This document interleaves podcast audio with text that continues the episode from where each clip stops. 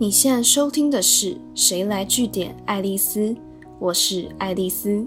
今天带大家转换一下身份，谈谈公司的 HR 人资最重要的任务之一——教育训练。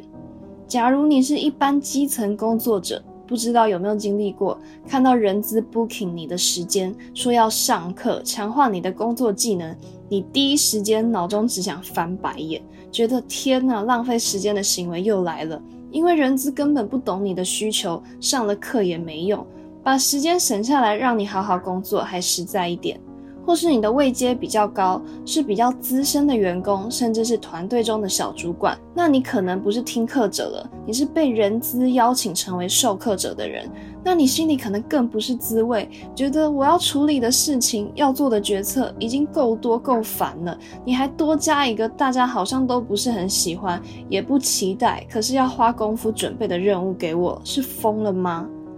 我得诚实说。我自己身为广大基层员工的一份子，我真的很常听到诸如此类的抱怨。但以前我也说不出个所以然来，为什么公司明明是替自己着想才做了这些规划，但感受会这么差呢？后来我刚好是在看管理杂志《Chief Learning Officer》探讨到这个现象，才终于解惑。原来，透过观察身边同事每次听到要进行教育训练的反应，你大概可以从多数人的表情是开心、期待，还是面露沮丧、百般不愿意，来判断人资到底做的成不成功。通常，如果偏向我刚提到的不开心、觉得烦、不想要上课这样的负面情绪，很可能是因为人资忽视了时间的机会成本。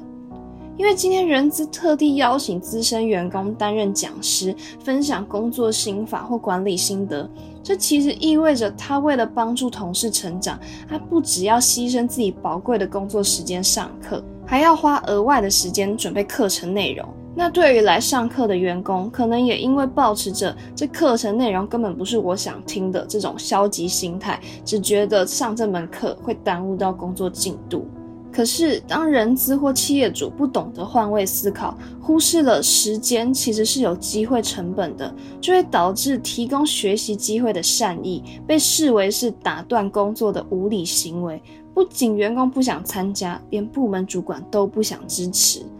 那怎么做会比较好呢？首先，这非常仰赖双向沟通。因为一个成功的教育训练是要让员工知道你不会浪费他们时间，而他们的上司则需要看到让部署去上课的好处大过他们这段时间无法工作的代价。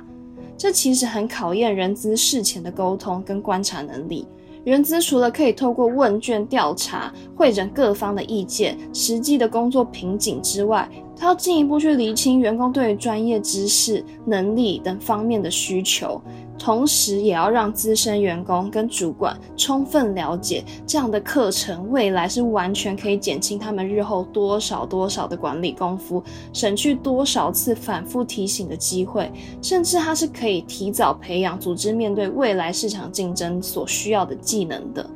这样才能让课程对症下药，发挥最大的纵效。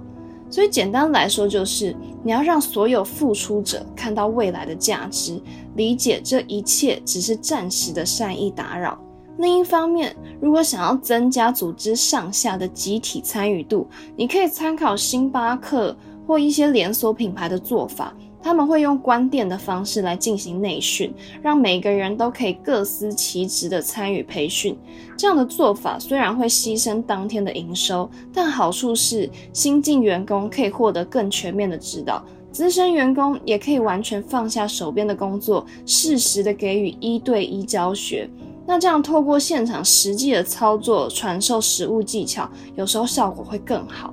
总之呢，当学习计划的拟定是可以被理解成是有助于整体工作进行的善意打扰的话，员工他才可能心甘情愿的把时间交给你安排，即使你不得不打断他们的工作，造成一时的不方便，他们也都是可以接受的。今天的节目就到这边，如果你喜欢今天的内容，记得按下追踪关注我，之后还有更多有趣的观察和新知要跟大家分享哦。谁来据点爱丽丝？我们下次见。